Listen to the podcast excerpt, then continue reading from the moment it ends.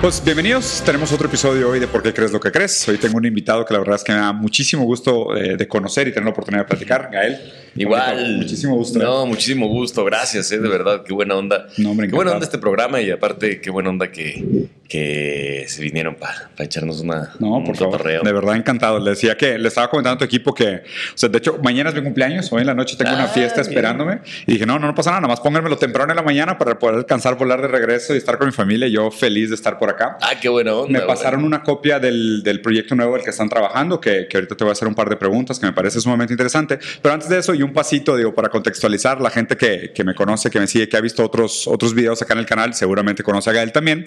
No sé si sepan esto, pero hay un tema que, que tenemos en común que seguramente va a salir durante la, la- la conversación, que seguramente a mucha gente va a ser muy feliz la plática, es tu gusto por la filosofía. Ey. ¿Y cómo, cómo empezó ese tema? Sea, ¿En qué momento te empezó a gustar la filosofía? Mi asignatura pendiente, de alguna manera.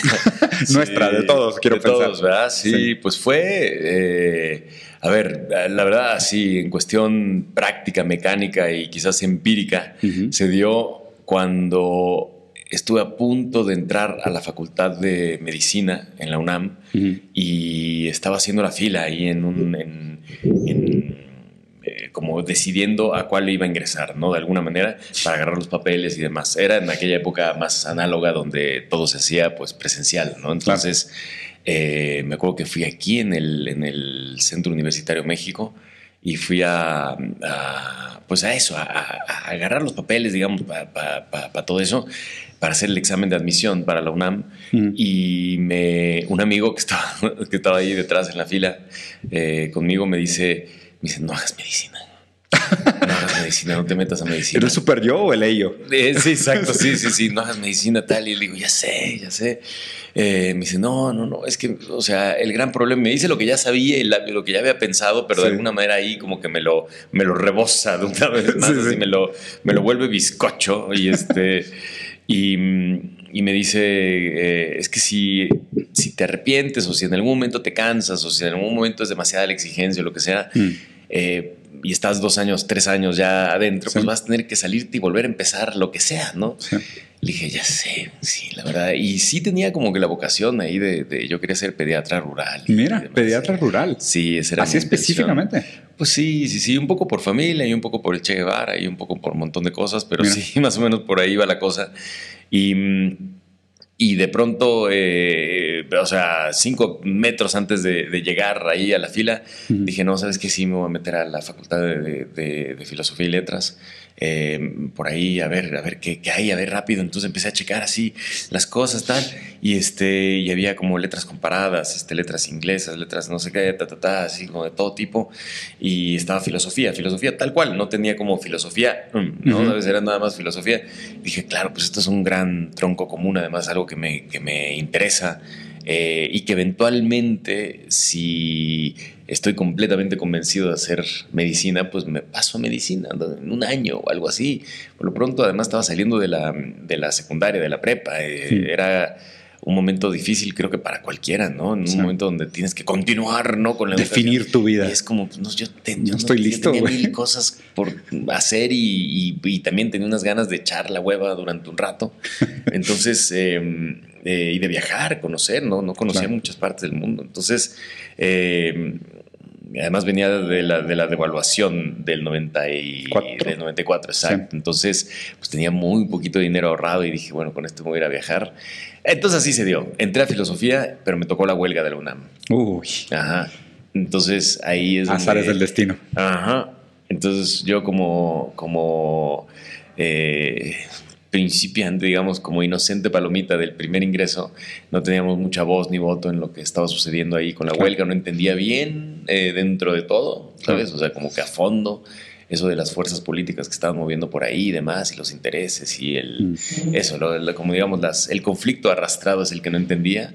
Y ahí es donde dije, bueno, listo, este, me voy a viajar un rato y a rolar. Eh, eh, pasan mil cosas en medio, pero uno de ellos es que este, termino en Inglaterra eh, estudiando actuación Y dije, cuando acabe actuación, me lanzo de vuelta a, A terminar filosofía. terminar filosofía y demás. ¿Cuántos semestres hiciste de filosofía? Nada, no, no Nada. Hice, hice menos de un trimestre. casi. Ok. O sea, o El- sea, el inicio sí, tal sí, cual. no, Platón, nada más. Pero te plantaron la duda. Eh, sí, sí, que empezó, empezó ahí como, como las ganas de querer volver, de querer regresar, de querer hacerlo. Y cuando nació mi hijo, eh, mi primer hijo, a los 29 años, dije, o sea, en vez de, viste que como cuando, cuando nace alguien, ¿no? cuando, cuando sucede esto que es, por fin hay alguien más importante que uno en la vida, Sí, ¿no? Este, Ser papá, ¿no? eh, como que uno se puede volver o muy aprensivo o muy idealista, ¿no? Por suerte creo que la mayoría se vuelven bastante idealistas, pero hay algunas personas que se vuelven muy aprensivos y ya se quedan completamente así, atorados. Este, pero a mí me, me entró como para este lado completamente idealista, este, eh, efervescente de, de amor y de curiosidad.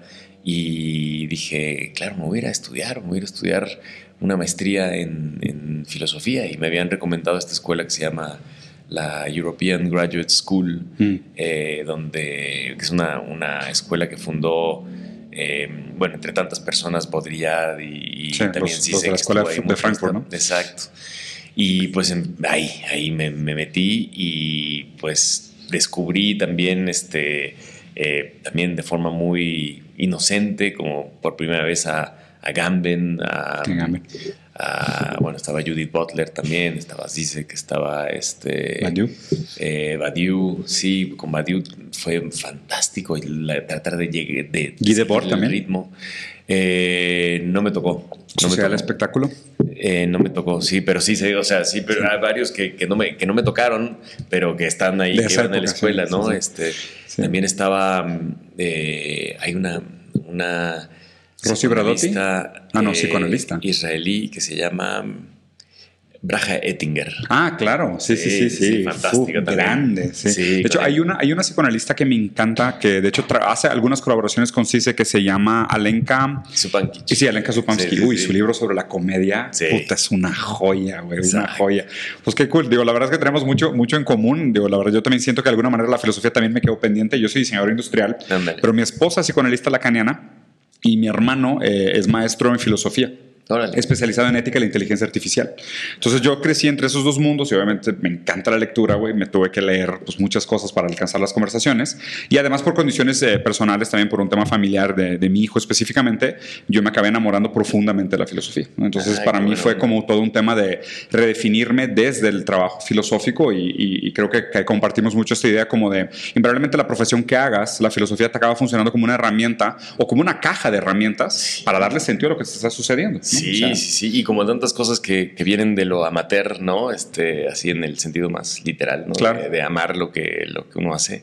Pues la Eh, filosofía. Exactamente. Los amigos del conocimiento. Es fantástico, Sí. porque además también como que no tienes tanta carga, te puedes equivocar, ¿no? O sea, también como Sí. que en el vocabulario así, este, de la- Coloquial. de la- del psicoanálisis, por ejemplo, Sí. pues puedes no, no aprendértelo del todo, pero siempre es como que te lo tienen que recordar, un poco como la astrología, ¿no? Sí, Que también es como que yo solo me acuerdo de mi signo zodiacal, este, pero siempre como que me gusta que me cuenten. ¿no? Así como que- es entretenida la conversación. Sí, igual me pasa también. Y el psicoanálisis, sobre todo, con una gran montaña de conocimiento. O sea, Como. Y de hecho, creo que en una entrevista que vi tuya, eh, definiste también que creo que Sisek fue el que hizo el comentario. Y de hecho, Badu tiene una reflexión interesante sobre el tema de pensar el psicoanálisis como un anti-antifilosofía. O sea, Ajá. o sea, es como una es como una doble inversión dialéctica de la idea de, o sea, eh, tenemos acceso a un mundo objetivo, no, porque somos sujetos. Bueno, entonces pues todo es subjetivo, no tampoco, ¿sabes? Ujú. Porque sí existe una verdad a la que podemos acceder, podemos aspirar a ella, nos podemos acercar a ella. Entonces, en ese sentido, el psicoanálisis acaba siendo una gran herramienta de los en contra de los antifilósofos, o sea, Sí. es una anti-antifilosofía. Y fíjate que es, es- es- de hecho, yo he encontrado poca gente que tiene también esa pasión, ¿no? O sea, que como que te gusta el lenguaje psicoanalítico, pero también te gusta el, el lenguaje filosófico. Sí. Y los dos juntos trabajan increíble. Es que impone mucho, ¿no? También Sí. impone mucho y además eh, me acuerdo cuando, cuando empecé en la escuela ahí a hacer la maestría. Mm. Eh, no acabo de la tesis, todavía estoy ahí en proceso. ¿De qué va a ser tu tesis? ¿Se puede saber? pues eh, lo he dicho mucho, pero la verdad es que prefiero ya no decirlo porque... no se hace. Exacto, no se hace, no se hace, sí. Va a tener algo que ver con la actuación, definitivamente. Ah, sí, sí, sí, porque, hay, porque ahí tengo mucho que decir. Y la verdad también eh, todas las demás cosas que me interesan, pues no tengo el lenguaje técnico también. Ya. Em, pero, pero con, con, el lenguaje del psicoanálisis, por ejemplo, fue algo que, que tuve que a marchas forzadas y de forma muy acelerada y de hecho fue Braja Ettinger quien vio que de alguna manera yo estaba perdido ahí en las conversaciones, ¿sabes? Esto de que, pues, por ejemplo, el concepto de realidad. De real. Eh, de lo real, exacto, existe, ¿no? Está, está, aterrizado y es como, ah, ah, o sea, hay una definición directa, ¿no? Hay una clara, ah, ok. Ella fue la que de alguna manera como que me, ayudó como para, sí, exacto, me, enseñó la gramática. gran, maestra, gran maestra. Ah, pasando, pasando un poco más al tema central del asunto, eh, y me gustaría también que, que si pudieras puntualizar si tiene alguna relación esta sensibilidad que tú tienes filosófica, psicoanalítica, crítica hacia el mundo, si tiene alguna relación con el proyecto del tema, ¿no? Digo, para la gente que, que, se está acercando por primera vez a este proyecto o lo está descubriendo por aquí, ya va a estar disponible en, en YouTube, un proyecto muy chido que me dieron oportunidad de, de, ver antes de que se hiciera el lanzamiento, donde se tratan diversos temas sobre la Ciudad de México en un sentido ambiental, ¿no? Pero en un sentido, y, y espero que, podamos aprofundar después en la parte filosófica, porque uno de mis filósofos favoritos es Spinoza. No, o sea, es un filósofo profundamente apasionado de la naturaleza, ¿no? Lo máximo. Amo Spinoza. Acabo de volver a leer la ética Spinoza y lo traigo de que ah, aquí, porque es un libro que he leído un par de veces ya y me, y me encanta su manera de hablar. Aparte, un filósofo que se ha eh, recuperado mucho en la actualidad, gracias a Deleuze, gracias a Rossi Bradotti, gracias a lectores radicales de un materialismo monista que le dan una lectura impresionante Espinosa que me parece que tiene un potencial creativo para el futuro realmente brillante. Badiou también, también como que lo, lo, trata de reivindicar. Sí, ¿no? y con toda la parte matemática y demás. ¿no? Estos esquemas, los sistemas y las relaciones. ¿no? Entonces, si quieres, platícanos un poquito sobre el proyecto del tema, de dónde nace la iniciativa del proyecto de tema y luego por ahí traigo algunas notas de temas específicos que me gustaría aprofundar. Sí, pues es el, bueno, esta es la segunda mm, entrega, digamos, de estos cortitos documentales mm. que son en torno al medio ambiente. Eh, la primera eh, vez que lo hicimos fue así, o sea, el proyecto nació de esa inquietud de cómo le hacemos para, en esta comunidad que estamos armando de, pues, con esta preocupación en torno a la emergencia climática, cómo hacemos para, para pues sí, comunicar de alguna manera, pero también para probarnos a nosotros mismos dentro de ese campo dialéctico del, del, que sigue, ¿no? Como sociedad, ¿cómo le vamos a hacer para organizarnos? ¿Cómo le vamos a hacer para entender y para, para comprender esta, esta emergencia climática que estamos viviendo? Y si aquello que parece tan grande y que en alguna época, eh, por suerte ya pasó, pero hace unos 20 años de lo único que se hablaba en torno a la emergencia climática era que se derretían los polos y que el, oso polar ya no iba a tener un, hogar. Eh, ya la, conversación ya, ya trascendió a lo que realmente de alguna manera importa, algo más sistémico, ya no tanto tan lineal, ya no es salvemos al oso polar, ya es una cosa que nos involucra a todos y a todas este, eh, y que la contaminación surge también desde nuestros lugares, pero que también nosotros somos causantes y víctimas de esa contaminación. ¿no? Entonces, em, nos lanzamos a, buscar dónde, como, como a, hacer una especie de investigación eh, dónde sucede esto en primera línea en México, ¿no? Eh, porque también, como que siempre estamos escuchando todo esto en base a otros lugares, ¿no? Este, otra vez. mundo anglo. exacto, por, por, lo general, ¿no? Entonces, de repente, pues rock en tu idioma, ¿no? O sea, ¿cómo le hacemos para que, para que todo baje aquí un poquito a tierra y para que también eh, desde ese lugar y desde nuestra cosmovisión, que es muy particular también, o sea, que no es tan. Nuestra relación con la tierra y demás. Sí, exacto, nuestra relación con la tierra, nuestra relación también con la propiedad. Eh, la comunidad, cómo se arma y los problemas que nos, ¿no? que nos, este, que nos atañen, eh, cómo, ¿Qué, es lo que está pasando? ¿no? Entonces así fuimos, eh, en, la, en, la primera entrega fuimos a, agarrar unos pilares, ¿no? Entonces agua, por ejemplo, ¿dónde hay un conflicto del agua? agua bueno, en la, en la sierra de en Chihuahua, en la presa de la Boquilla, eso que sucedió, ¿no? Donde había este, la privatización. conflictos ahí tremendos, pues, este... Eh, y sobre todo de cómo se reparte el agua, ¿no? Cómo, cómo nos organizamos para repartir el agua. Luego nos fuimos a... Mm, ¿Quién tiene derecho propio? Al, aire, eh, como un tema principal también, eh, a la ciudad de Monterrey, que es una de las ciudades más contaminadas de Latinoamérica, o sea que Ahí nadie vivo. sabía. Exacto, Sí. pero nadie sabe, esto nadie se, o sea, cuando lo hicimos... Por las era cementeras. como- sí, exacto, llega a ser a veces la ciudad más contaminada de México. Em, Luego fuimos a ver el carbón, que es uno de los mayores contaminantes de- del planeta. O sea, Sí. este, la quema de carbón es así, este, lo que, lo que genera más dióxido de carbono. Así Eh, y además con unas condiciones tremendas, que además fue propulsor también del, digamos, del desarrollo este, industrial del, del planeta. Eh, y muchos dicen que de la democracia también nació Claro, gracias al van de la mano. Sí, De hecho, en muchos, o sea, muchos filósofos, muchos antropólogos, de hecho, hacen un sinónimo entre capitalismo y modernidad. Exacto. O sea, la modernidad es la época del capital. O sea, Sí, sí, se sí. determina por los medios de producción. Exactamente. Sí. entonces nos fuimos ahí a, a Barroterán, Coahuila, que es un lugar así como digamos la zona cero, pues donde, Mm. donde se saca, se combustiona todo el carbón para generar electricidad. Mm. Eh, y son sociedades y comunidades que viven, eh, digamos, que les dicen que viven gracias al carbón. Pero por otro lado también si te Se castigan- mueren por eso también. eh, Exacto, también si, si te portas mal o si no estudias te vas a ir a la mina. ¿No? Es como una cosa así como ¿Tipo? esto nos dio la vida, pero también es como una especie de Dios así medio tenaz, ¿no? Y medio Brutal, indiferente. Terrible, exacto, sí, sí, sí. Medio Cthulhu. te dio la vida, exacto, Sí. te dio la vida, pero te la quita en cualquier Como momento si nada, te portas mal, exacto. Eh, luego nos fuimos a, a ver un poco de los océanos en, en el Caribe. Estoy haciendo todo, esta, todo este viaje porque, Porque es la primera manera- entrega, ¿no? La Exacto. primera entrega fue un poco más global, por decirlo así. Eh, que está en el canal de la corriente del Golfo ahí para que le echen un, un ojo. Eh, y fuimos a ver los océanos allá en Cozumel, ¿no? Entender un poquito qué pasa con los arrecifes de coral y demás y toda la cosa. Luego fuimos a ver, este, estuvo interesantísimo, fuimos a ver el tema de la energía en Tabasco. Mm. Eh, ahí fuimos a Dos Bocas. Eh, bueno, al este El proyecto. al proyecto, eh, al proceso. balneario, al acuático, al balneario acuático de Dos Bocas. Sí. Porque se está inundando todo el tiempo. O sea, cuando fuimos estaba inundadísimo. Complejo el suelo. Este, y es impresionante porque en un lugar que se llama Paraíso rompieron un paraíso ecosistémico así tremendo para construir esta refinería gigantesca que pues sí es como una especie de ruina moderna, ¿no? Eh, muy, muy, muy raro, muy fuerte.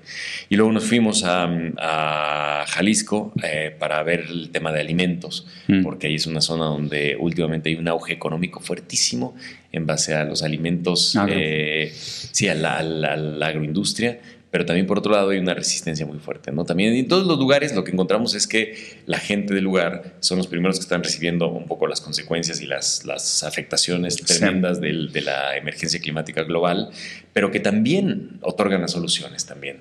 O sea, eso, aquella, aquel momento, ¿no? Donde, donde creo que cualquiera eh, escucha las noticias terribles, lo que está sucediendo, y dices, pero ¿cómo le hago, no? Pam, pam. Y ahí es donde hay un, hay un, hay algo, eh, que hay una, un concepto que me encanta, que es lo supraliminal, ¿no? Que este, fue Gunther Anders quien, quien planteó esto, eh, que es aquello, obviamente, o sea, no es lo, es lo opuesto a lo subliminal, ¿no? O sea, es aquello que Que surge. está tan arriba que no podemos de alguna manera entender del todo. Por ejemplo, él, él lo explica con la bomba atómica, ¿no? Mm. La bomba atómica, pues no la podemos entender. No la- sí, no la sabemos simbolizar. Eh, o sea, es tan grande que no lo podemos, pero sabemos que existe, Sí. pero no la podemos entender del todo, ¿no? Me pasó a mí con el tsunami, por ejemplo. Ya. Este, el tsunami yo no entendía cómo era. Yo decía, bueno, ¿por qué no te echas por adentro de la ola y, y, ¿no? y, te- Y sales por otro lado, así, pues, no, Eh, no, como que no, no entendía cómo una ola podía causar esa destrucción. Y de Sí. repente, cuando vi el tsunami de Japón, que creo que fue el primero que vimos todos así en vivo, fue como, ah, esto es lo que es un tsunami. O sea, esto es. es- no, no. Te supera por mucho. Entonces, hay muchas cosas que, que suceden así. Lo mismo pasa con, con el medio ambiente y la crisis eh, climática, que pues, todos los días vemos que la, la hierbita crece. Eh, decimos, bueno, ¿cómo es que se está acabando el mundo? ¿O cómo es que se está acabando el ecosistema? ¿Cómo que se está rompiendo todo si llueve, si eh, los árboles están verdes, si de alguna manera planto algo y crece? Florece. Como que ¿no? Sí. Entonces, eh, eh, es muy importante, como, o sea, como que el, eh, el entender que en ese atorón eh, casi casi semántico Mm. en el que nos encontramos cuando de repente decimos, ¿qué hacemos para cambiar algo en torno a la crisis climática o para, o para detenerla? Eh, pues la solución eh, está en base a la, digo, está eh, o radica en las personas que están sufriendo esto a mayor grado y que tienen unas soluciones casi, casi, te diría, este, no sé, que ejemplifican la el potencial de escala del, ser humano eh, para sobrevivir o de la vida para sobrevivir básicamente. una pregunta, usaste un par de términos que me parecen interesantes y no sé si te refieres al mismo autor el que tengo en mente, pero hablaste por ejemplo de agentes y sistemas, hablaste un poco de la relación entre agentes y sistemas y cómo esos agentes y sistemas son el punto de partida de la dificultad semántica de definir cuáles son los campos de acción. Supongo que has leído Bruno Latour. No, no, pero sé, o sea, no, lo he leído como tal, pero también me, he llegado eh, tangencialmente. Seguramente, ¿no? Bueno, Bruno Latour tiene una teoría muy interesante que también traigo fresca. De hecho, Bruno Latour acaba de fallecer el domingo pasado, a los 75 años. Yo tengo varios, varios videos explicando la teoría de Bruno Latour de Gaia, de dónde aterrizar y demás, que es una teoría preciosa. Y específicamente el concepto de Gaia, que es un concepto de un antropólogo, eh, Lovelock, que habla sobre la dificultad, y creo que te referías a este término, ¿no? De lo no, no subliminable o lo no simbolizable, lo que no cabe en el lenguaje tal cual como existe hoy en una malla intersubjetiva, que es la dificultad de entender el planeta como un sistema, o sea, un sistema entero, ¿no? Con una serie de agentes que tienen una serie de responsabilidades, tienen afectos y efectos y están interrelacionados, pues de todas formas, ¿no? O sea, mucho de lo que nosotros pensábamos antes, que eran los límites de actuación de los agentes dentro de los sistemas, pues eran sesgos cognitivos. Incluso, incluso la idea de humano, pues es un gran sesgo cognitivo, ¿no? O sea, pensar, pensar el humano como un agente independiente es un error garrafal y profundamente egoísta, ¿no? Y, creo que también es medio consecuencia de un individualismo sistemático, tanto político como económico, incluso cultural, se pudiera argumentar, que nos lleva a pensarnos como agentes individuales, con agencia individual, ¿no? que, pone, que ponen en, dificultad la comprensión de, cosas como el libre albedrío, eh, la relación con los otros actores, con los otros agentes dentro de la malla, ¿no? nuestro, el límite de nuestro propio efecto sobre el mundo y también pues con el límite y la, la libertad, pues tenemos que pensar sobre responsabilidad y, capacidad inventiva. No, porque, o sea, uno que se, que se repiensa dentro de un sistema se tiene que reconsiderar como, bueno, pues una vez que yo entiendo los límites de mis efectos, los límites de las causas que me condicionan, pues voy a entender también mi libertad práctica en ver dónde puedo actuar y dónde puedo eh, ejercer algún tipo de presión para, para proporcionar un cambio, ¿no? Sí, la ilustración ahí cartesiana, todo eso fue... Pues, este, sí, de hecho, Bruno Latour famosamente dijo, nunca fuimos modernos.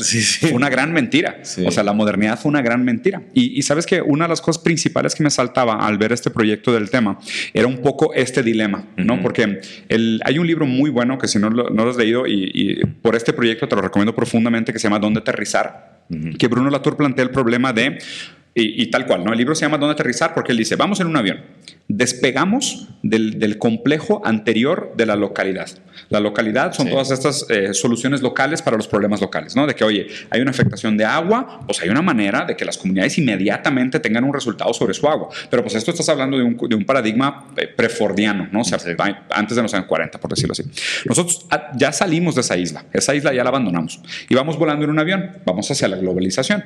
La modernidad nos prometió un mundo globalizado, que para empezar, la, palabra globalización tiene dos definiciones antagónicas que se usan en simultáneo, que uno es, puedes entender globalización como eh, un mundo donde coexisten diferentes tipos de organizaciones socioculturales. Y la otra manera de entender globalización es una hegemonía sociocultural, pero son completamente antagónicas. Y, la, y la modernidad económicamente lo que nos prometió es que si nos siguiéramos desarrollando en un sentido de progreso económico y tecnológico, eventualmente íbamos a levantar tanto la calidad de vida de algunas personas que iba a salpicar bienestar para la base de la pirámide. Ok, la modernidad fue mentira. O sea, el, el, plan de la modernidad fue mentira. Entonces Bruno Latour dice, ¿y dónde vamos a aterrizar? Porque no podemos regresar a lo local, porque ya hicimos la división del trabajo. O sea, hoy en día la verdad es que es, es muy difícil pensar en de que vamos a suponer. O sea, eh, China hoy es el mayor contaminante del mundo. O sea, en, términos de, CO2 eh, total, es el mayor contaminante del mundo. En CO per cápita es Australia. Y luego también hay un tema de clase, porque pues, por nivel socioeconómico el impacto climático que tiene un individuo es rotundamente diferente. Una persona de clase media en Estados Unidos contamina lo mismo que 30 granjeros de Nigeria. ¿Sabes? O sea, hay una diferencia abismal ahí. Pero vamos a suponer, si regresamos a organizaciones locales de producción y consumo, pues hoy lo que China hace contaminando bastante, pero que por cierto todo el mundo tiene productos fabricados en China, se localiza de nuevo. ¿Sabes? Entonces, o sea, el, meollo, o sea, la, gran complicación de lo que plantea Bruno Latour es que el paradigma local ya no existe. O sea, ya no es viable. ¿Por qué? Porque nuestro estilo de vida ya no es compatible con la manera en cómo administramos nuestros recursos. Sí, o sea, el, el meollo del problema, y aquí termino, perdón, y el meollo del problema acaba siendo en, obviamente, el modelo de consumo y el modelo de producción, que es la, la propia administración de recursos y la manera en cómo hay una profunda desigualdad en la distribución de lo producido. Claro, sí, sí, no, ahí es donde, donde entra la, la justicia climática, es como el, Totalmente. el, el término así, donde, donde siempre de alguna manera eh, es, es como una, o sea, la injusticia climática es una, conse- una consecuencia de todo esto, Sí. pero que también es parte de la solución pensarlo como tal. Ya. Y creo que, o sea, hacía todo este viaje que ahorita qué bueno que, que, que lo, lo llevaste esto de lo, de lo local, de alguna manera, de cómo también lo local no existe como, como una Desconectado, ¿no? como si, o sea, nosotros, la segunda entrega lo que quisimos hacer es cómo, cómo vamos y agarramos todos estos temas, estos pilares de, de temas importantes, este, y los trasladamos, digamos, a lo local, pero cambiando ese concepto de lo local a decir al organismo de la Ciudad de México, Ya. ¿no? a un organismo que, que Un que órgano, ¿no? palpita, Un, órgano, un que- cuerpo que- sin órganos. Exacto, que, que, que palpita, ¿no? Que tiene sus, este, sus, sus, sus arterias, sus, este, ¿no? Incluso se utiliza muchísimo ese término, ¿no? Este, eh, Las que- arterias viales. ¿eh? Exacto, y que tiene su esqueleto también y que tiene sus organismos vivos, así, este, como si fuera una especie de, de ¿cómo le llaman? La, la bio... eh, ¿Bioma? ¿O ¿Microbioma o la Sí, sí, microbiota? de microbiota, exacto, como si fuéramos parte de la microbiota Pues- de, pues la, de la ciudad, ¿no? sí. Y sí somos. Sí somos, claro, junto con todos los demás Claro, agentes, que, que están acá. Entonces, eh, así es como, como dijimos, bueno, vamos a aterrizarlo un poquito más en, la- en torno a la Ciudad de México porque, porque es importante hablar de las ciudades también como estos eh, lugares donde también radica esa esperanza, pues, Mm. como, como- porque al final de cuentas eh, la solución para todos los problemas, este, eh, como diría Diógenes, así es como vamos a caminar un poquito, pero juntos, ¿no? Sí. Vamos a caminar juntos y ahí es donde, donde vemos cómo lo solucionamos el tema, ¿no? Sí, ahí lo platicamos Eh, en el camino. Exacto, Sí. sí, sí, ahí se resuelve.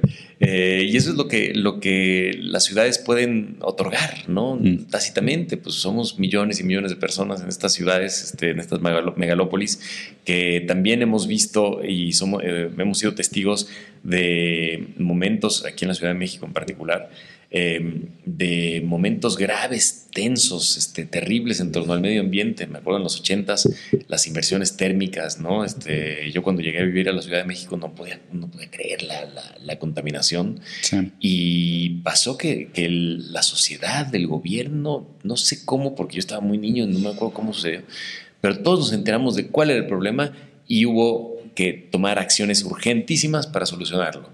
Se cerró la refinería de Escapotzalco, que era una, imagínate, una refinería aquí en la mera Ciudad de México. Digo, Sí. ahí en Monterrey traen la de Cadereyta, que es este. También. Sí, sí, está tremenda. Mm. Este, eh, se cerró la, la refinería, se sacó mucho de la industria, se empezaron a ver muchísimo más controles serios con, en torno a los medios de transporte y demás.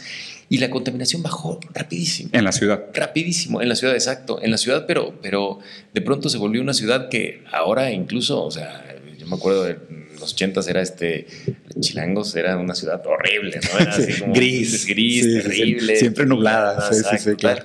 Y ahora es una ciudad que a mí me vuelve loco de, de lo Sí, maravillosa es que es y de, sí, exacto, de lo bonita incluso y también de, lo, de la esperanza que carga también, porque es una de las ciudades, eh, y esto lo vi en, un, en uno de esos este, múltiples, como de, de esas estadísticas que arman, ¿no? Un poquito así, este, mundiales. Es de las ciudades, de las megalópolis que más posibilidades tiene por la, por la cantidad de recursos que tiene, Mm. por la, mm, la orografía, que a veces es como una especie como de trampa también, porque como hace que se concentre el- la Claro. contaminación. Sí. Pero en cuestión de, de supervivencia, aquí es este, este valle, el Valle de la Náhuac, que significa Valle del Agua directamente, tiene una cantidad del agua tremenda.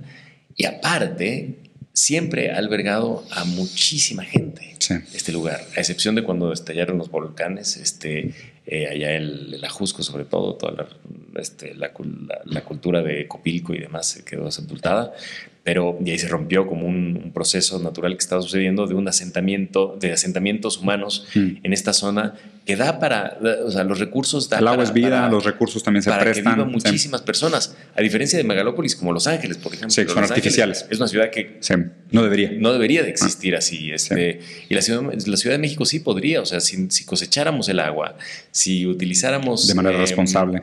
Exacto, digo, exacto, cosecharla de la, de la Sí. caída, ¿no? Sí, este, eh, si utilizáramos este, también la, la, la- cambiáramos el modelo energético, ¿no? También a energía solar, energía eólica, eh, con- con- obviamente hecho de manera comunitaria, ¿no? Porque eso es lo que siempre mejora. Hace la ¿no? diferencia. No, este, si cambiamos muchísimo de la- las maneras en que podemos ahí este, atender ciertos problemas clave, esta ciudad podría incluso albergar al doble de las personas, porque Sí. también produce alimento también. Que mira, o sea, ahí lo que me parece sumamente eh, paralelo e inmediato es el ejemplo de Tokio.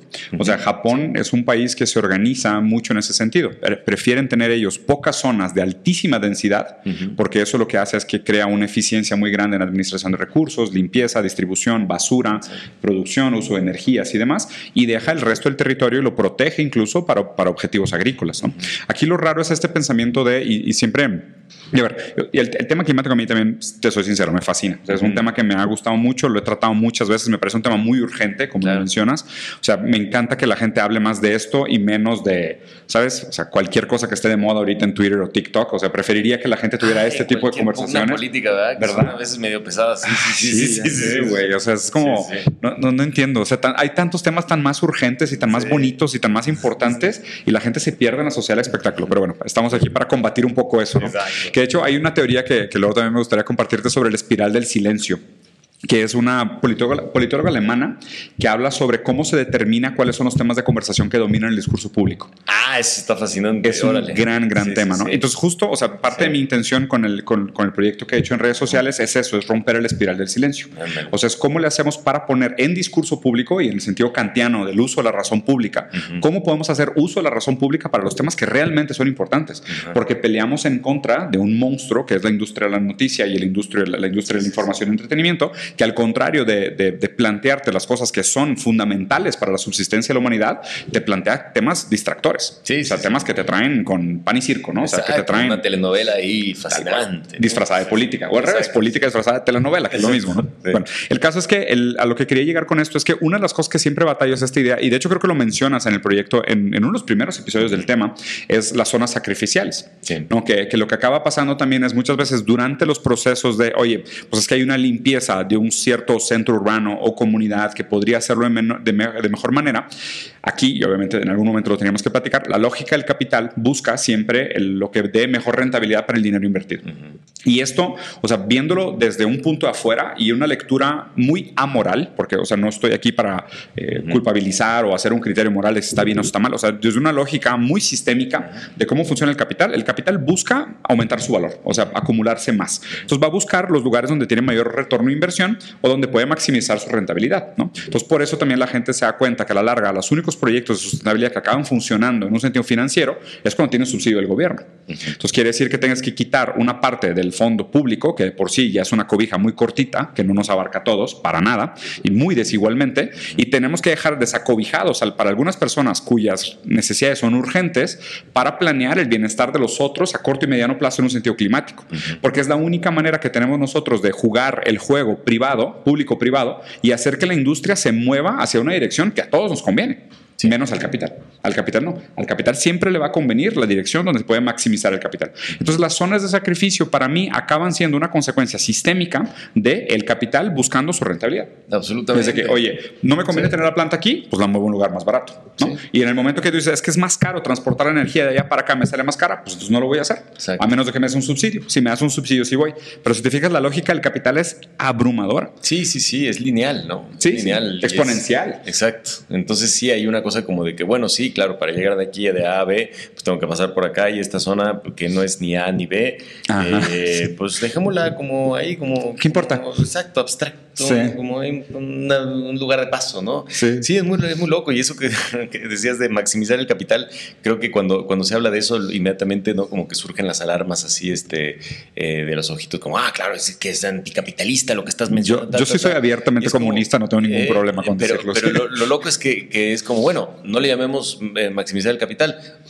Maquilladamente es rentabilidad. Pues sí, ¿no? Sí, literal. Dile como quieras. Suena más bonito, suena más neoclásico, pero Marx ya lo había explicado. Exacto, sí, la rentabilidad. No es como, oye, suena como casi, casi como de, no, no digas eso. Yo, suena feo. Yo jamás, no, yo, yo lo que busco es rentabilidad. Es como, o sea, maximizar el capital. Es lo, mismo, lo mismo, pues. Marx ya lo había dicho, dilo como es. Exacto.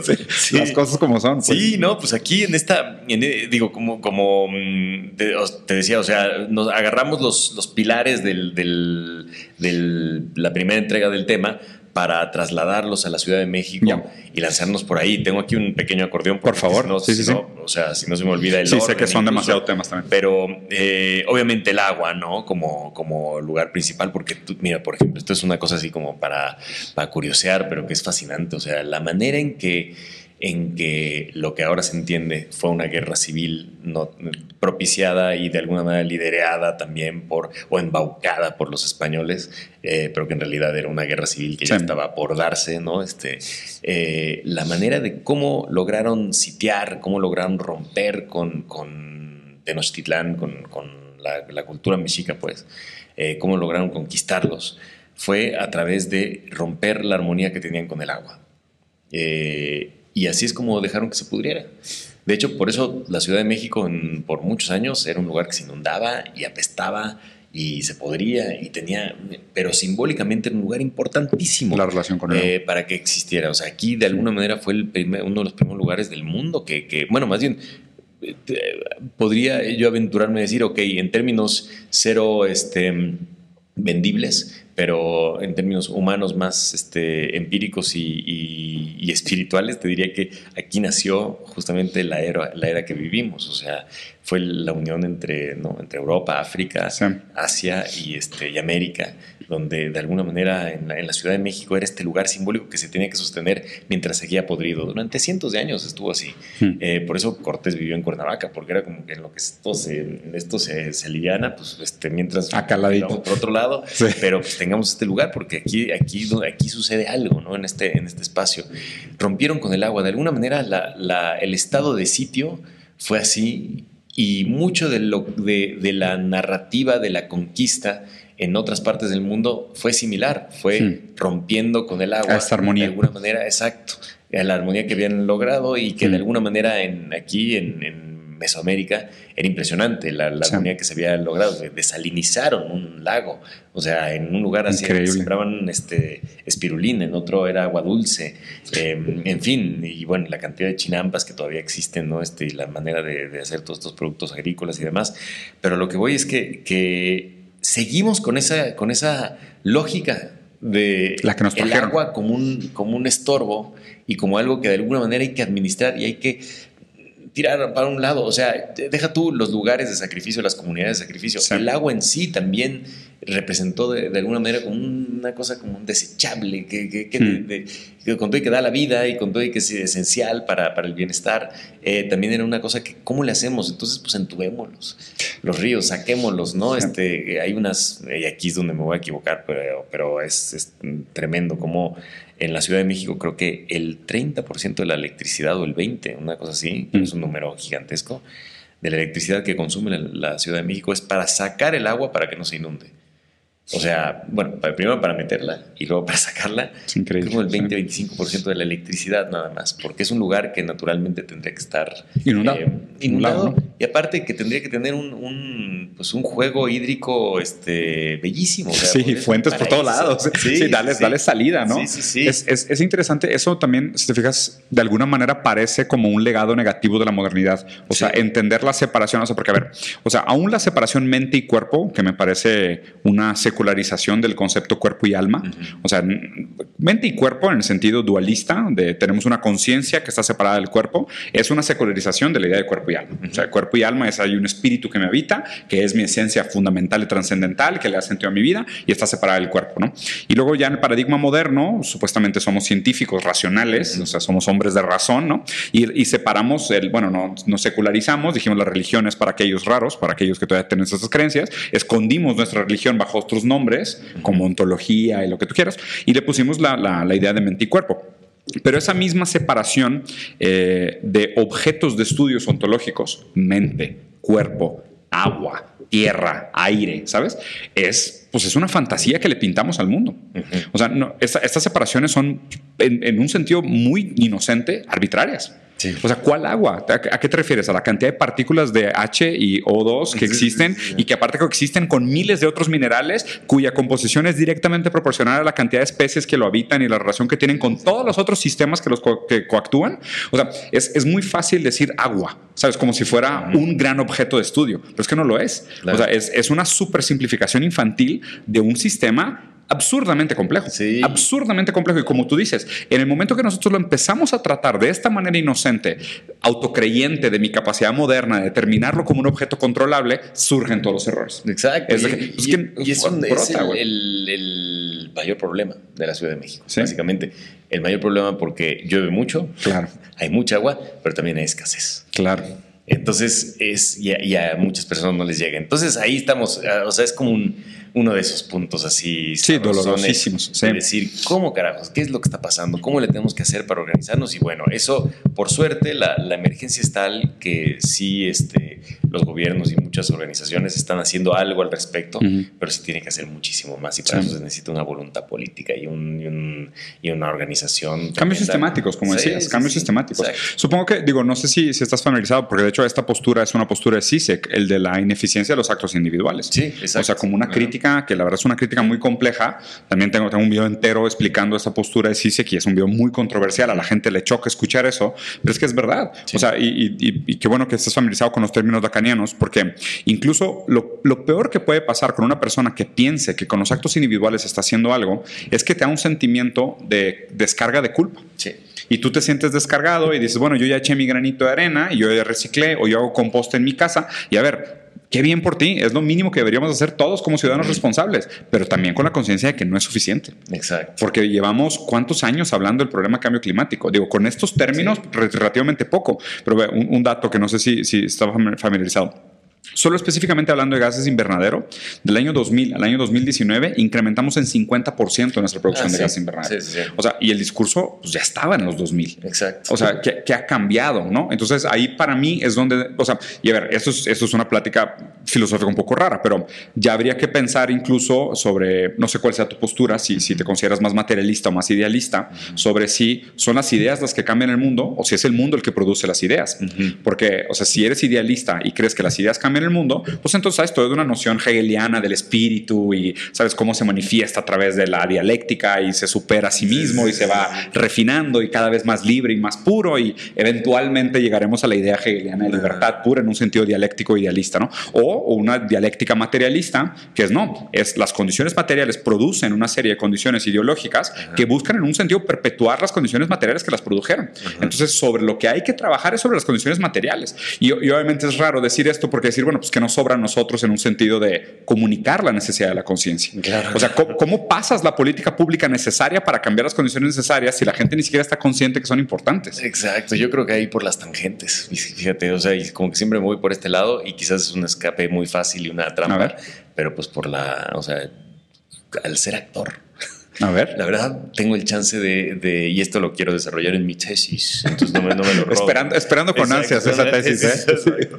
¿eh? no, creo que hay algo, hay algo, eh, el campo del, escenario, pues, este, la representación, eh, la verdad detrás de la máscara, este... La verdad como fantasía. es, es algo que, que, ahí hay un espacio tremendo para para que todo eso que, que, se habla de alguna manera, o sea, esas dos vertientes, pues, este, de alguna manera no sean exclusivas una de otra.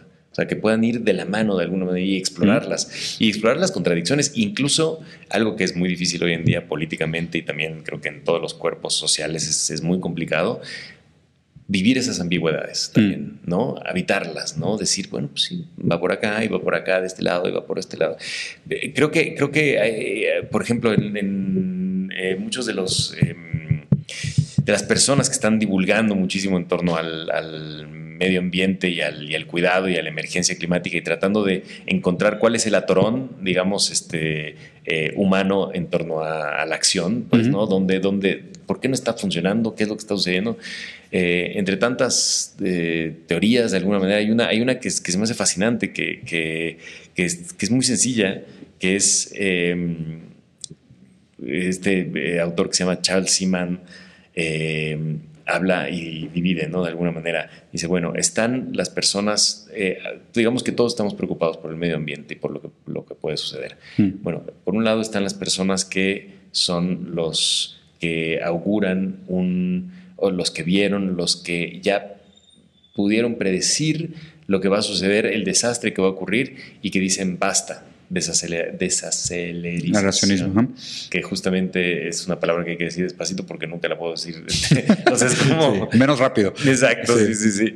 Eh, hay que bajarle a todo, hay que, hay que dejar, que incluye también muchas de las posturas, sí, anticapitalistas y demás. Y De crecimiento, De, eso. de crecimiento, el crecimiento este eterno, ¿no? Tal, por eso el- eh, ahí entran los zapatistas, entran este, eh, definitivamente también los movimientos estos eh, locales eh, de europeos que en algunos Comun- casos sí, comunidades detonan pequeñas. en, sí. en- en un rollo chauvinista también así de a veces, a veces este, Algunos anarquistas ahí. Sí, ¿no? Como que se vuelve una cosa ahí medio, medio rara, pero bueno, al final de cuentas, eh, ellos que, actúan como profetas, los definen como profetas, ¿no? Ya.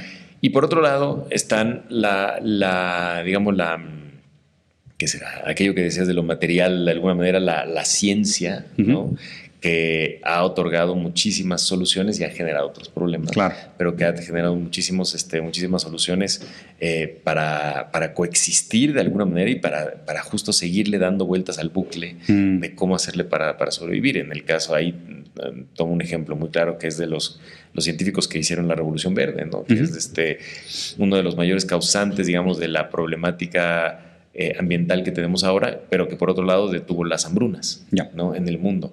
Eh, siendo que, que Claro. es algo que quizás siempre hay que recordar, ¿no? Sí, súper 100, importante. Hace más de 100 años, el problema principal Era la escasez. era el hambre. Sí. O sea, había, Sí. eh, en China había, había millones y millones de personas que morían de hambre. Sí. ¿no? Eh, entonces, eh, pero, pero bueno, toda esa revolución verde trajo la agroindustria, trajo este, de- como degeneró en muchas otras cosas eh, y también eh, trajo, por ejemplo, toda esta carga de nitrógenos en el agua y demás para todos este, los fertilizantes. Sí, el monocultivos, el tema de la sí, desaparición de, las, de las especies locales. Exacto, sí, que eran ideas muy buenas, pero que también como mismo como la teoría de, de- bueno, sí, la, la bomba atómica, ¿no? Este, eh, en su en un principio es como una teoría bastante Sonaba bien. Sí, sí, sí, ¿no?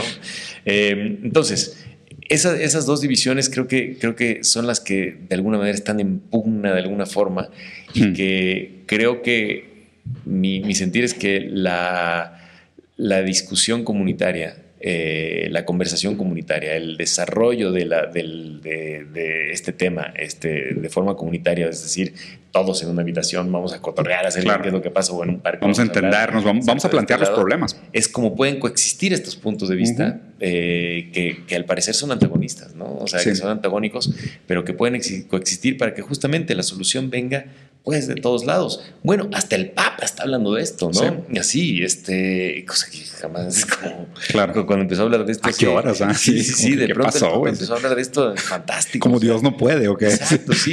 Pero pues mucho- muy poca gente le da bola porque, porque, este, porque además como que rompe con toda esa idea del eh, exitista calvinista, ¿no? Este, que, que cargamos, ¿no? Sí, que, que- protestante. y que heredamos pues de, de los Estados Unidos, ¿no? Como este, no, no hay que ser mediocres. La moral del de la meritocracia, ¿no? Exacto, Sí, sí. échale ganas. Me gusta una frase que, que menciona de la, de la abnegación positiva, fíjate. Eso es, muy interesante, sí.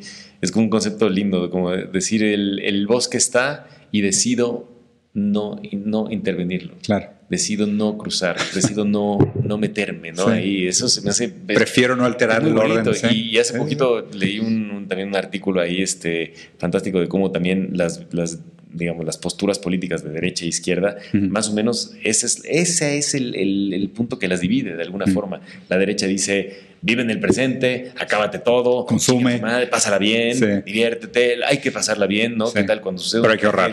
Y alguien te dice, este, eh, exacto, ahorrando, ahorrando, pero también por otro lado, eh, Sí. diviértete, hay que pasarla bien, tal, no sé es qué. increíble, Claro, quememos todo, porque pues, ya, Pa' eso es, pa' sí. eso es, hay que pasarla bien, tampoco sufras tanto, no sé qué. Y la izquierda lo que está diciendo este, no, hay que este, detenernos a moralizando todo, qué está pasando. ¿no? esto no puede ser, esto está mal, esto no sé qué. Uy, ya dijiste esta palabra, no pronunciaste la, la E y debiste haber pronunciado la O y la E. No sé, Sí. como, como que todo esto. Y dice, a ver, de alguna manera la, la derecha está cooptando el rollo de la felicidad, o sea, Mm. de, la, de, la, de la libertad, de alguna manera. De Y la falta de responsabilidad. Lo hablan muchísimo, ¿no? Si Sí. este, ves al imbécil de Bolsonaro diciendo este. Uy, ni me digas. Diciendo. Ya el 30 se acaba. Exacto, pero el hablando 30 de lo que, quitamos. de que es un voto por la libertad, ¿no? Está loco. Y dices, ¿cómo puede ser? O sea, ¿qué, qué, cómo, ¿cómo es que la libertad pasó a ser eso? No, pues justo lo contrario, ¿no? Hay que como que, que recuperar eso de que la libertad también tiene esos, esa negación positiva, esos límites de alguna manera Claro. para, para decir y para, y para gozar de, de decir, este, como comunidad nos administramos el agua. ¿Tienes algún concepto de libertad? Cabrón. Pues sí, Porque es de esas palabritas picosas, ¿eh? Sí, Digo, sí. esas No. palabritas complicadas. Sí, y, y fíjate que, que, o sea, viene del, a ver, eh, en mi, en, digamos, en mi cuerpo total, lo ubico como, como, como la, o sea, yo logré encontrar en la actuación. El poder ser libre y la, la alegría de la libertad también. Ok. O sea, como que poder, pude encontrar eso. Quizás por lo que eh, evidentemente es, que es vivir muchas vidas dentro de una sola vida. Claro. Pero también por otro lado, porque me siento exento de muchas otras cosas. También Claro. me siento atado a... a, mm, creo que, creo que las, las profesiones más eh, anquilosadas y, y Las así STEMs, ¿no? este, eh, sí, y aparte también como que estás en camisa de fuerza son este, los políticos, por ejemplo. Sí, exacto. Eh, no, o sea, ellos directamente no pueden, o sea, no puedes armar un camino nuevo y qué ganas que, que hubiese políticos que, Que se pudieran cambiar de opinión. Exacto, y que puedan cambiar de opinión. O admitir sus errores. Exacto. Sería y que increíble. Busquen otras cosas y que también busquen a la creatividad y hablen de la experimentación. Sí. De, de los pocos que lo hicieron hace poco, o sea, que lo hablaban con esas palabras, era este Mujica. Sí, ¿no? sí, sí. Eh, Gran tipo. Sí, un tipazo. Fíjate que an- antes de que continúes, o sea, quiero hacer un paréntesis sobre un comentario que hiciste que me gustó mucho, ¿no? O sea, eh, matizando. Y, y concuerdo contigo en el análisis de, de esta como antagonismo ideológico entre las- la, la izquierda y supuesta izquierda y supuesta Sí. derecha también, ¿no? Porque digo, Sí, sabes que, sí, en, sí. que en el sentido geopolítico duro no, no caben, o sea, No son, son unos Frankensteins de ideologías sobradas y discursos narrativos ¿no? metapopulistas, que es, una, es una locura. Pero el caso es que lo- creo que una confusión que, que se da mucho, y de hecho creo que la viví mucho en México recientemente, o sea, cuando me mudé para acá, y la vivo ahora de manera retroactiva, siento que Brasil está haciendo el catch-up a ese anglosismo, y vaya la palabra catch-up perfecta para el anglosismo, que lo que se toma hoy como la hegemonía de izquierda es el- la liberal progresista. Pero, o sea, en un sentido clásico, el liberalismo es el modelo político cuya, cuyo modelo económico es el capitalismo. Sí. ¿Sabes? Entonces, o sea, yo la crítica que tiendo a hacer aquí en México es decir, se me hace muy raro que la gente se siga posicionando de izquierda pro capital, que es como que tipo, o sea, ¿qué, qué es una izquierda pro capital? O sea, ¿por qué? Porque ahí acabamos justo en el tema que, en el que, en el que quería como terminar como último gran bloque de la, de la conversación, ¿no? Que es el capitalismo verde.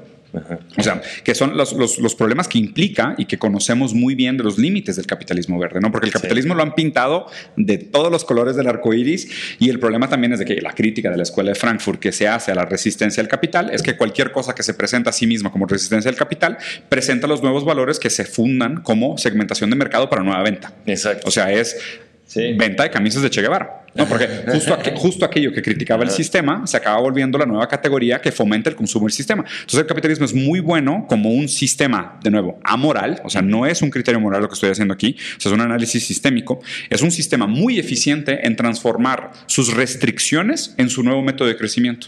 ¿Sabes? Entonces es de que, oye, es que ahora la gente quiere café orgánico locally, locally sourced. Ah, pues ahí te va, güey. O sea, o sea, también tengo de eso. O sea, también te lo puedo vender, también te lo puedo producir. Pero lo que nunca se cuestiona es la lógica del capital en sí misma.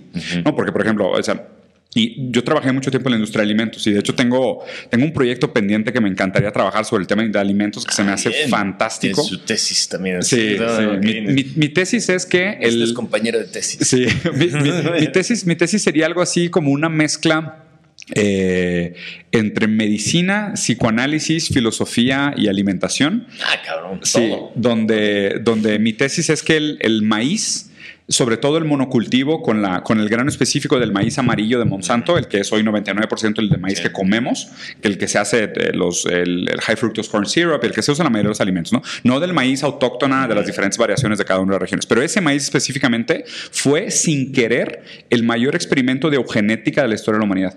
O sea, porque produce una microbiota. Y esa microbiota, que es consecuencia de lo que comemos, produce una serie de ideas o no. O produce una serie de capacidades neuronales o no. ¿Sabes? O produce una serie de sujetos o no. Entonces, o sea, el hecho de que nos alimenten con carbohidratos baratos y vacíos, pues produce una serie de sujetos. Sujetos que son consecuencia de la manera como se relacionan con el mundo, ¿no? Entonces, por ahí me parece que hay un, hay un tema muy, muy interesante hablarlo. Y que se manifiesta con, con, muchísima inflamación, ¿no? Exacto, la inflamación crónica. bueno, a ver, es que digo, full disclaimer, yo, tengo un hijo que nació con una enfermedad genética muy rara, o sea, uno en 50 millones, que fue el gran agente transformador de mi vida y el de mi esposa. O sea, mi esposa pasó de ser psicoanalista lacaniana a estudiar biomedicina y yo pasé de ser diseñadora a estudiar filosofía y política y economía por eso.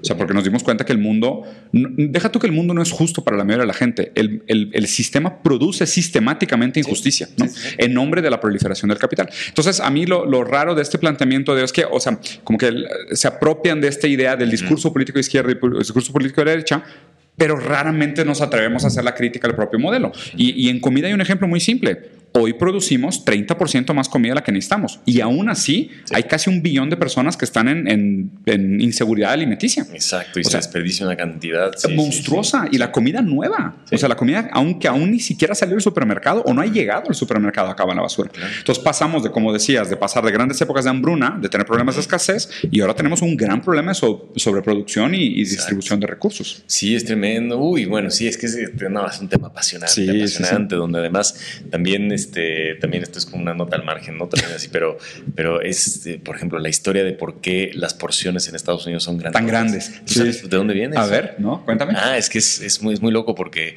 tiene que ver con un rollo geopolítico en realidad. A ver, eh, como muchas cosas en Estados Unidos. Muchas cosas, pero no, no es así como de que la, aquí siempre ha habido mucha comida. Todo es grande en Texas. Exacto, no, no, no, en lo absoluto. De repente, eh, Nixon en el primer, en su primer periodo de, mandato, em, eh, se avecinaban las, las elecciones, ¿no?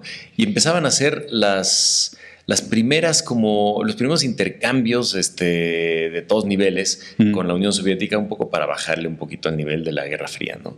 Eh, pero sí, o sea, porque venían de toda la época de los misiles y todo el rollo, entonces había como, a ver, vamos a hacer intercambios de cosas, tal, de cómo hacerle, tal. Entonces, ¿qué, por ejemplo, qué necesitaban em, muchísimas, o sea, las garantías que necesitaba Estados Unidos y seguramente muchos este, recursos naturales también y demás, eh, cómo hacerle, para, qué, qué era lo que necesitaba la Unión Soviética para poder intercambiarles?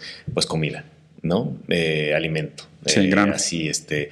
Eh, entonces dijeron, perfecto, pues tenemos aquí, vamos a producir mucho, vamos a subsidiar, sobre subsidiar todo esto para garantizar que, la Unión Soviética nos dé esto, ta, ta, ta, no sé qué. En fin, era como una especie de mm, surgió una industria que, sobreexplotaba la, tierra y, este, y los sistemas ahí eh, a base de una cantidad de subsidios así brutales. Eh, dejó de existir el granjero clásico. ¿no? Y existieron los mega granjeros. Exacto, se volvieron unas compañías ahí tremendas. Eh, y mucho de, la comida la, intercambiaban, bueno, la mandaban a, este, a la Unión Soviética por intercambio de un montón de otras cosas. Llega el momento de la, de la elección y como toda elección, este, de repente es como, a ver, vamos a poner aquí en la escala cuál es la mayor preocupación para todas las personas, no sé qué, la inflación. Y la inflación, sí, ¿no? La inflación y que está empezando a subir sobre todo el precio de la comida, ¿no? De ciertas cosas. Y si se enteran que, estamos produciendo estamos dando este, comida, el resto a, este, Rusia, a la Unión Soviética, no, pues nos van a, o sea, y además Nixon, que se había jactado de, o sea, el Red este, Scare. Claro, ¿no? Y este, el oso en el bosque. Les dio por su lado, pero nosotros no vamos a darle por nuestro lado, no sé qué, los republicanos, tal. Entonces dijeron, corten eso de inmediato, eh, tenemos una industria ya desarrollada, sigamos con los subsidios, démosle otras cosas a la Unión Soviética, pero la comida no puede ser lo, que, lo que sube porque vamos a perder la elección. Esto es previo al Watergate, ¿no? Entonces, ¿qué pasó? Que de pronto, eh, ya de, digamos, de fábrica, de, línea de ensamblaje, decían, ay, cabrón, este... Hay estos, estos, filetes iban para allá, estos, este grano iba para allá ¿qué hacemos? Este, no, pues denlos aquí en los restaurantes. Ah, perfecto, entonces dos por uno. Entonces, dos por un, entonces pedías un filete, Filete, te daban dos, de- y te daban dos. Y te daban no sé qué. Y entonces se volvieron unas porciones gigantescas y empezó todo un tema tremendo de la obesidad y demás y todo el rollo. Y empezó a, sentirse que sí. era un rollo cultural que obviamente cooptó la alegría de, de la libertad. ¿No? De la Eh, abundancia. generó un poquito los problemas que vemos ahorita en, este, en visión gringa, que puta madre, están, Sí. están sin salida. Sí. Este, pero que tienen que ver con eso, como de que antes el rollo era, eh, la libertad era eso de que pedías un, este, Abundancia. una cosa y te llegaba otro y dejabas una propina del 15-20%. Claro, porque habías comido el doble. regresa, ¿no? Claro. Porque todo vuelve y demás. La abundancia, Sí, tremendo.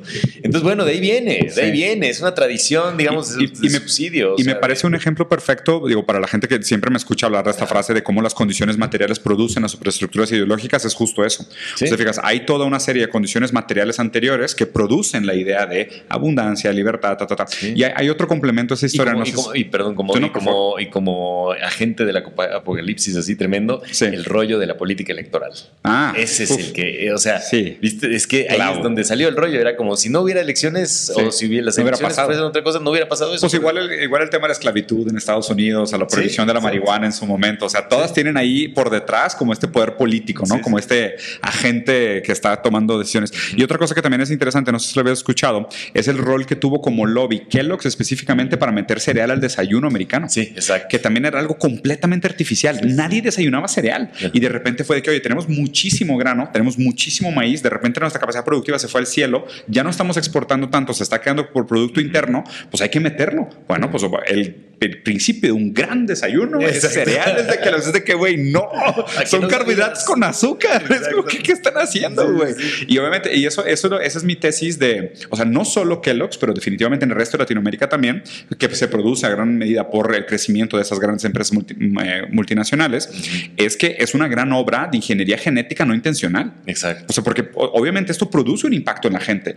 O sea, la obesidad no, no viene del aire. O sea, claro, puedes tener una predisposición genética, Ajá. pero que se puede manifestar o no en base a tus hábitos de vida. Sí. ¿no? Y ahí es donde la gente tiene que estar muy consciente de su libertad para ahí sí ver si deberías de actuar o no sobre aquellas posibilidades sobre las que tienes en. ¿no? Exacto, sí, no, la Coca-Cola aquí en México, la verdad, los refrescos, todo eso. Oye, bueno, pero rapidísimo, Sí, sí, nada más, dale, porque por justamente eso nos lleva a uno de los temas. Entonces, estos pilares, ¿no? De, del, del- Agua. De los temas, exacto. El Ujú. agua, donde vimos más o menos toda esta problemática de la abundancia y la escasez. Eh, el aire, que, bueno, evidentemente, tácitamente, ese es el gran problema de la. O sea, ese es el gran problema, digamos que más aterrizado dentro de la sociedad, que es que la Ciudad de México está contaminada, ¿no? Sí. Este tal. Siendo el, el aire, el, digo, el agua el mayor problema, Sí. el aire es como el. ¿Por qué? Porque se ve. Claro. Porque se ve, porque se siente, porque está ahí, ¿no? Y de alguna manera, pues eso es lo que ah, incomoda bastante. Luego nos fuimos a, a- ver en torno a la energía, Ujú. porque mm, ninguna comunidad eh, y ninguna sociedad así, este, en estas, eh, en, est- sí, en este, en este andamiaje así tan de megalópolis, pues funciona sin la energía. ¿De dónde viene? ¿No? ¿Cómo, cómo se genera la, la energía de la Ciudad de México? Bueno, la refinería de Tula, eh, Hidalgo, que es una termoeléctrica que funciona con combustóleo, que es la cosa más contaminante, si es el desecho tremendo del petróleo, Sí. eh, propiedad de la CFE, obviamente. Este, viene para acá todo el aire Sí. y contamina. Está acá. contra aire, aparte. Exacto. Y para allá es donde llegan las aguas también residuales de la Ciudad de México. Entonces, es una especie como de. Ellos decían ahí que están pagando un gran tributo a, a Tenochtitlán, pero por otro lado son también como los agentes tlaxcaltecas que están, que, que están vengándose. Recibiendo, sí, la venganza, ¿no? vengándose con, con la refinería de Tula, ¿no? También echando todo el, todo el aire cochino, pues, de, de esa refinería. Luego, la movilidad. Mm. Eh, es otro de los temas que ese es, digamos, como la pues sí, el flujo eh, es que sí se utiliza muchísimo en cuando escuchas así los resúmenes del tráfico en el periférico, no sé qué, el flujo arterial, ¿no? La movilidad. Las pues, arterias es están cómo- congestionadas. Cómo se mueven las personas, pero también las zonas de sacrificio de alguna manera que, Sí. que hubo una época donde existía pues este eh, una pausa para pensar cómo desarrollar estas comunidades de una forma un poquito más organizada, pues. Mm. Ahora directamente es como ahí sí está la, la, la mano invisible completamente rigiendo el tema. O sea, es como de repente, ah, un edificio en esta zona, tal. ¿Por qué? ¿A raíz de qué? ¿Hablaron con quién? ¿Cómo es que se está solucionando tal? Bueno, ese edificio eh, es para personas que trabajan a 20 kilómetros de distancia que no pueden ir caminando, que no pueden ir en, este, en automóvil porque está saturado también. El, este, entonces el transporte público es la única opción, pero también el transporte público no llega directo. Entonces de repente la gente pasa dos horas en el coche, este, pasándola pésimo durante el día. O sea, la cantidad de tiempo que se va en la vida en sí, es gigantesco. Tremendo. Creo que la Ciudad de México y Sao Paulo, ahí en Brasil. Este, sí, de San Paulo, San Paulo, yo a mí me tocó vivir un par de años en San Paulo. Digo, para la gente que no lo pueda creer, yo creo que es peor que ¿Verdad? Sí, sí, es peor. ¿Verdad que, sí? Es que sí, a todo el mundo le digo y me dice, no, sí, sí. es peor. Sí, sí, sí. Mucho peor. Este, bueno, pero es tremendo, es terrible. O sea, la cantidad de tiempo de vida vital que se va ahí. Que se pierde, sí. Luego, eh, el otro tema es residuos, que obviamente es un tema importantísimo porque dices, bueno, ¿qué haces con todo lo que desechamos? Tanta basura que producimos. ¿A dónde está? Y es interesante porque esa es quizás de las cosas que más em, han cambiado también eh, ontológicamente también, porque ya cambió, ya, ya, ya, no, ya no se dice basura. ¿no? Recolección de basura quizás es el único término, pero ya no es basura como tal, porque todo, todo aquello se puede volver a utilizar.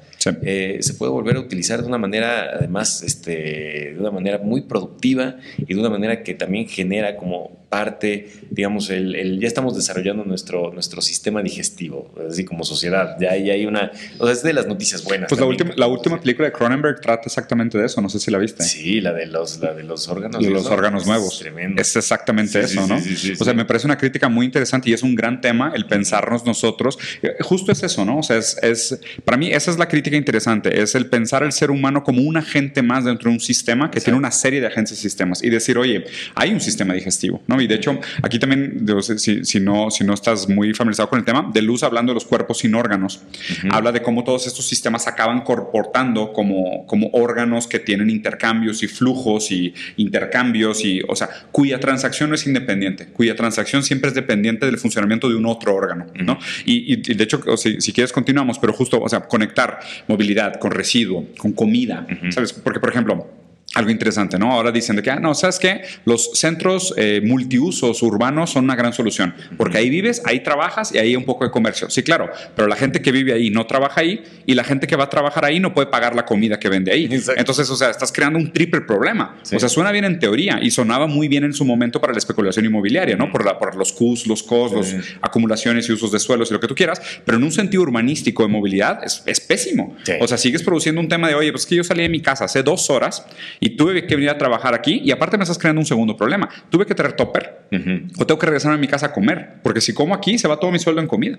Entonces, y no me alcanza a vivir en estos depas, porque estos depas es para la gente que vive en el centro de la ciudad, que a lo mejor trabaja en home office o va a un corporativo que le queda aquí al lado. Entonces, o sea, están todos intrínsecamente conectados. o sea, es como si fueran esos órganos, ¿no? Exacto. Y que, que ese trasiego es este, peligroso. Parte. sí, sí, sí.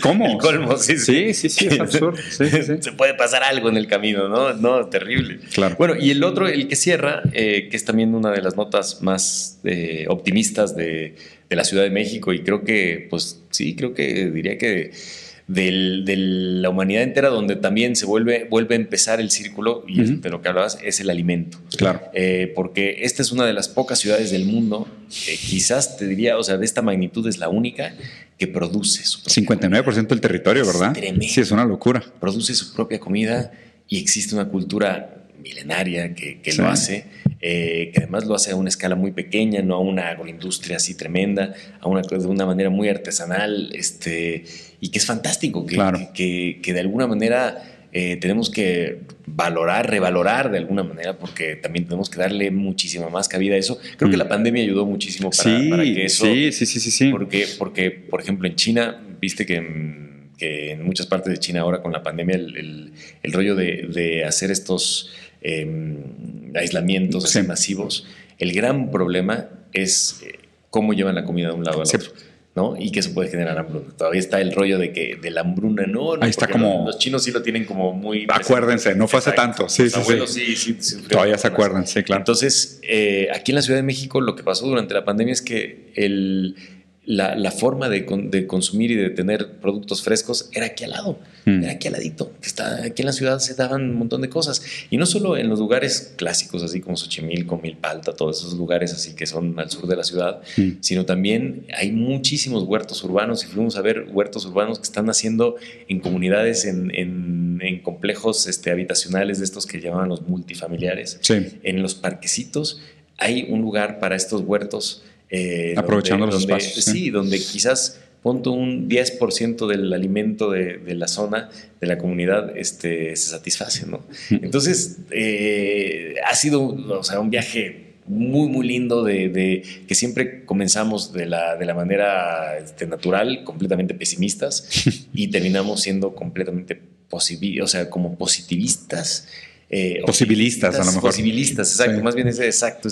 hay, un potencial. Sí. hay un potencial y, donde al final de cuentas también te, reitera eh, lo que una, de una manera Jasna ya, ya nos viene diciendo desde hace rato, ¿no? Este, que pues es, si trabajamos en comunidad, si nos unimos, todo se puede. O sea, una vez que, nos juntamos, esa es parte de la solución. El juntarse y hablar ya es una solución en sí, ya es algo que cambia las cosas, ¿no? Entonces, pues ojalá con estos cortitos documentales como que podamos ahí como, como eh, dar pie a, estas problemáticas, pero también, por otro lado, dar pie a una solución también este, posibilista. Sí, sí, sí, es, un, es, un, buen término. Sabes que una, o sea, una de las cosas que he hecho, si no me equivoco, esa frase también es de Sisek, porque aparte también es de mis filósofos favoritos. Me he leído todos sus libros, que la neta tiene dos libros, pero los repitió 11 veces cada uno, no sé por qué. Sí, sí, sí. Sí, sí, sí. Sí, sí, lleno de esos modismos, ¿no? Pero lo interesante es que Sisek tiene esta frase que decir de que la responsabilidad de los intelectuales en cada momento histórico es plantear los problemas. O sea, y, y en filosofía, digo, me parece algo muy muy cierto, ¿no? Que es una buena pregunta puede ser mitad de la respuesta. La manera como se plantea una pregunta puede ya indicarte hacia cuál es el camino de la potencial solución. Pero, pero, el tema es que obviamente ahorita, y me, parece interesante el proyecto que estás haciendo, es justo esto. Es, o sea, primero planteemos bien los problemas. O sea, veamos la interrelación entre estos seis pilares, cómo el agua está relacionada, las zonas sacrificiales, la propia ciudad, lo que la gente está haciendo como, como desesperación, o sea, como reacción desesperada a su realidad inmediata, más allá de sus cabildos políticos, intenciones privadas. Es como que, oye, mi comunidad no tiene agua, ¿qué hacemos? Mi comunidad tiene energía, ¿qué hacemos? Mi comunidad tiene comida, ¿qué hacemos? ¿No? Entonces, o sea, es interesante verlo así porque para mí lo que hace es que plantea los problemas de los que deberíamos estar hablando. O sea, más allá de de ser preachy, ¿sabes? De decir, hay que hacer esto y hay que tumbar no sé qué y hay que pasar tal política pública. Es de que, a ver, primero nos tenemos que sentar, reconocer que existe un gran problema, que ya desde ahí perdemos algunos, porque es raro, es raro, pero ahorita también hay algunos que están regresando como al nacionalismo negacionista. O sea, Trump que se salió del G7, en fin, ¿no? O sea, estos, pasos retrógrados que, gracias a Dios, parecen ser la minoría. Eh, y por otro lado, también existe la gente que dice, bueno, a lo mejor nos hemos planteado este problema de manera equivocada en el pasado, ha producido algunas soluciones que produjeron otros problemas como consecuencias, pero nuestra responsabilidad es siempre estar replanteando los problemas y ver qué se puede hacer al respecto, porque si no, si no, pues quedan los profetas del apocalipsis y los anarquistas. ¿no? Exactamente, sí, no, no, y quedamos en un lugar donde, bueno, pues que cerramos la puerta y nos vamos todos. Y además esas, esas frases directamente yo ya en plan así, este entre amigos o, ya mismo en, cualquier lugar, yo ya este, me sublevo completamente. Cuando alguien suelta una de estas cosas como de que es que todos son iguales, no, y no hay salida y ya está, no sé qué. Pues, Ay, ¿sabes qué? Ya, no hablemos. Pues ya, mejor no sé qué. Yo, hay que seguir cotorreando y hay que seguir este, eh, buscándole ahí la, manera. Y hay, un último hay un último tema que me gustaría tu opinión, si, si me permites el tiempo antes de cerrar que es eh, sobre esta idea de, las economías en decrecimiento o des, desaceleracionistas, sí, palabra complicada, despacitas. o sea, ¿cuál es tu postura referente a esta idea de las economías, o sea, o de buscar a lo mejor la solución en economías en desaceleración? Fíjate, es el, el concepto que más me cuesta entender. Sí, eh, comparto. De verdad, es el que más me cuesta entender porque, porque creo que naturalmente eh, el el ser humano, pues más bien está como que yendo, no sé, estamos, me encanta esa, esa eh, visión así existencialista de que, de que pues, vivimos en el futuro, ¿no? O sea, pensamos como que no estamos anticipando tal. Proyectando. Todo entonces, como que, como que de repente que te digan, no, a ver, despacio, aquí las cosas. Me suena un poquito como a una, una especie de. Eh. Pues un trabajo medio zen, este, pero también que me suena medio autoayuda, medio a bajarle un poquito aquí, no sé qué, vivir en el presente y ya cuando empiezan a hablar de vivir en el presente. Ya me pierden. Ya, o sea, sí, yo igual. No, ya, ya, ya me aburrí, ¿no? No, es que sí. Este, comparto, comparto. Entonces, entonces como que me cuesta, pero, pero, pero entiendo, entiendo la, la parte esta de, de, por ejemplo, o sea, si, lo, si se relaciona directo con la parte de... Los estilos de vida. Exacto. Y la, el frenetismo del consumo, por decirlo así. ahí sí estoy de acuerdo. Ah, perfectamente. Ahí comprendo, ¿no? Ahí estoy, eh, pero de repente, pues eh, ahí luego doy el bucle hacia la autocrítica de decir, pero ¿cómo? Si yo hago películas y estas películas, este requieren muchísimo. Venta de boletos. No, sí, y, toda una industria. Sí, sí claro, entiendo. Un montón de cosas y todo el rollo que también estamos queriendo hacer por todos lados. Queremos hacer mejores prácticas en todos los sentidos, como para que, bueno, para que sea más eficiente, sea más responsable. Pero, pero me pregunto, eso es como una vez así, este, yendo a buscar escuelas, ¿no? Para mis hijos eh, había, fuimos a, nos recomendaron mucho las Waldorf, ¿no? Así. Y yo, yo crecí en Montessori, entonces como ah, que... Ah, mis hijos también están en Montessori. Waldorf me parecía un poco como... Muy cuadrado, ¿no? Sí, y en, una, en un colegio que fuimos, este, eh, la, una de las profes nos, nos dijo algo como o sea, le preguntó a mis hijos como, ¿qué, ¿qué, les gusta? No sé qué tal. Y entonces mi hijo dijo, ver películas, ¿no? Me gustan mucho las películas, me gusta tal cosa. entre tantas cosas que le gusta, ver películas este, eh, le prende mucho por tales directores y no sé qué, ¿no? Es muy, es muy cinéfilo, pues. Y la directora, y la profesora le hizo algo como, bueno, acá vamos a hacer otras cosas ¿eh? también. este, hay más cosas para hacer también.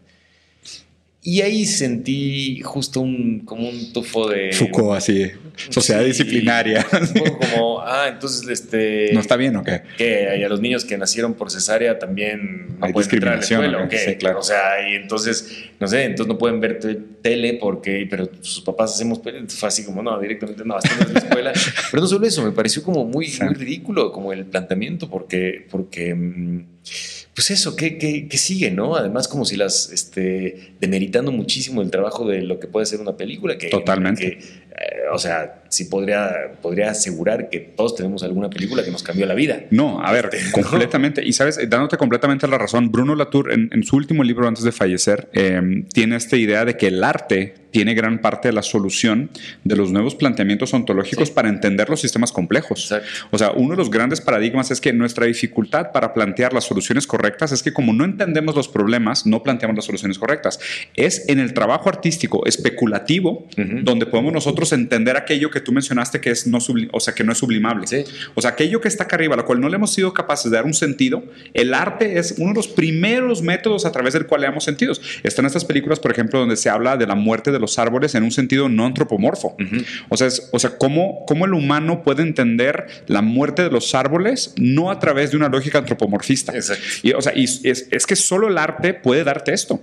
Y, y después dices, ah, es que ya entendí. O sea, yo estaba pensando todo como algo humano, pero como no todo es humano, yo me quito el sesgo antropocéntrico y puedo plantear la relación entre agentes en un sistema de una forma no antropocéntrica. Ah, bueno, ahora sí, ¿cuál es el problema que tratamos de resolver? Pero es que si el arte no te da eso, pues hay muy poco. Lo que, lo que peca mucho este, este tipo de pensamientos que mencionas, y concuerdo, o sea, mis hijos también son Montessori, es que tratan de, de, de, aplicar la lógica de la modernidad para plantear los problemas del futuro. Exacto. Es como que, güey, o sea, nunca fuimos modernos, ¿de qué están hablando? O sea, no, no, no, entiendo por qué la gente está ahí como que tan aferrada, y no, la lógica, la razón, la ciencia, el conocimiento, es como que dudan tantito de ti, o sea, no hace, no hace daño dudar, güey.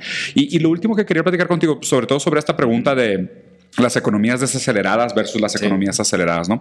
Porque lo que me preocupa mucho de países como los nuestros, México, Brasil, en general, países de América Latina, Mujica lo compartía como, como, como, como problemática, es eh, la pérdida de la competitividad. Mm. Porque digo, a fin de cuentas, o sea, si nosotros vemos ahorita, y eso, y eso es interesante que la gente lo piense, ¿no? Porque si tú ves ahorita, los países más contaminantes en términos de CO2 es China 21% y el segundo es Estados Unidos con 16%, ¿ok? Pero si tú lo ves a nivel histórico, de lo que se ha producido a nivel toda la historia, Estados Unidos es como el 25 Sí, y sí, China es como el 14. Exacto. Claro, y China sacó a 300 millones de personas de la línea de pobreza. Ah. Y China tiene 1.4 billones de personas. Estados Unidos tiene 350, creo, millones. Entonces dices, ay, ay, ay, espérate. O sea, ¿cómo vamos a proponer nosotros en un país en desarrollo una propuesta económica desaceleracional, o sea, no acelerada, en el sentido de, es que hay que crecer más despacito, hay que buscar energías sustentables. Oye, ¿y el costo de mano de obra y materia prima? O sea, porque estaríamos condenando a gente en un sentido de corto plazo a la miseria. Sí. Entonces, es muy difícil pensar en estas economías de... Porque, porque, a ver, o sea, uno de los grandes problemas de la economía es esta frase ceteris paribus, ¿no? Ujú. Donde todo lo demás permanece constante.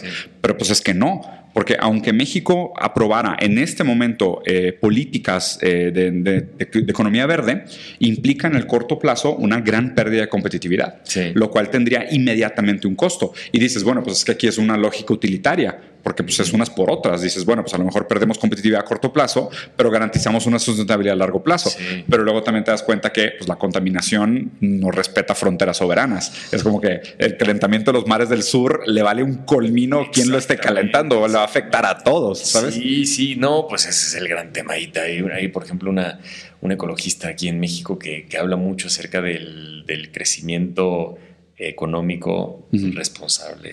desarrollo. Sí, sí, exacto. O sea, como que inmediatamente digo, no, espérate, ya.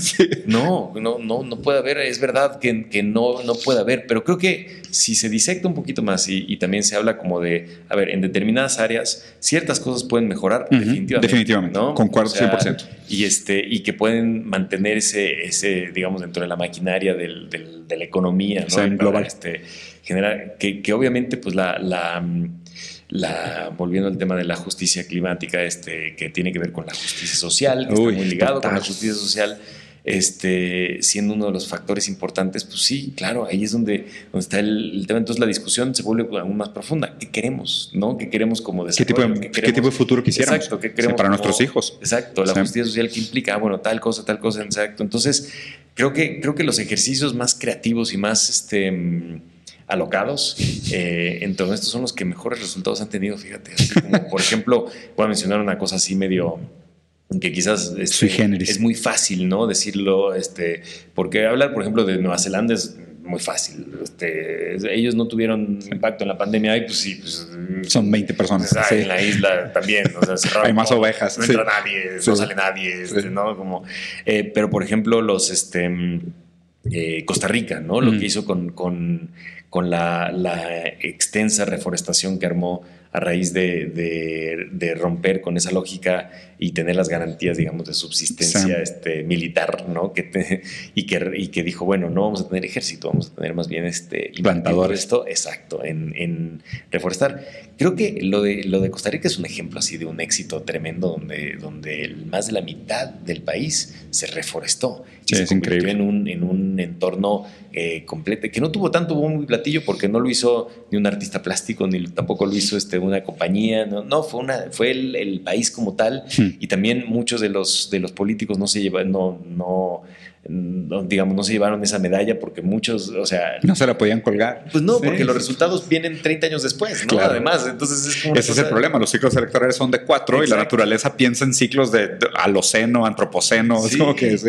Entonces ahí hay un ejemplo que, que también seguramente tiene su sesgo de... de- Sí, total. de- Pero- tiene su prueba. Qué, Ujú. pero, pero que digo, bueno, ciertas cosas así, ¿no? Este, eh, por ejemplo, la Ciudad de México. La Ciudad de México, ¿por qué no... em, ¿Por qué no, como parte de, de cosechar alimento, cosechamos el agua? Mm. Cosechamos el agua que cae.